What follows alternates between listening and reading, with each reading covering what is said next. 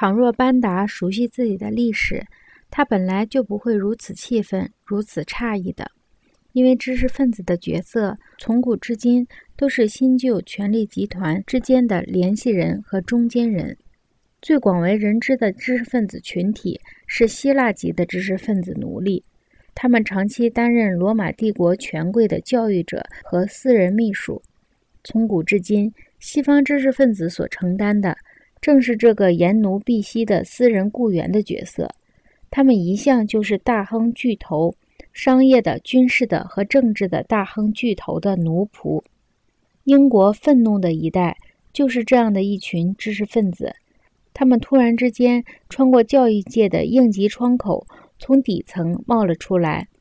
爬入上层权力社会以后，他们发现里面的空气一点儿也不新鲜清爽。但是他们丧失了勇气的速度，甚至赛过了萧伯纳。和萧伯纳一样，他们很快就沉迷于奇想之中，沉迷于培养安乐情绪的价值中。在巨著历史研究中。汤因比记述了许多形式和动力逆转的历史现象，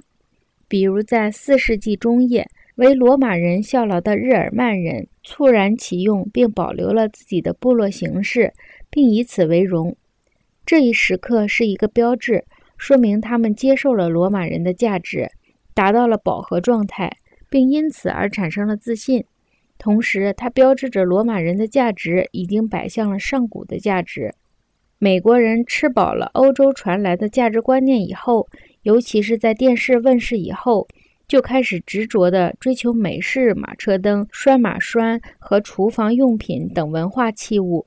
正当野蛮人爬上了罗马社会阶梯的顶端时，罗马人自己也爱上了部落人的服装和习俗。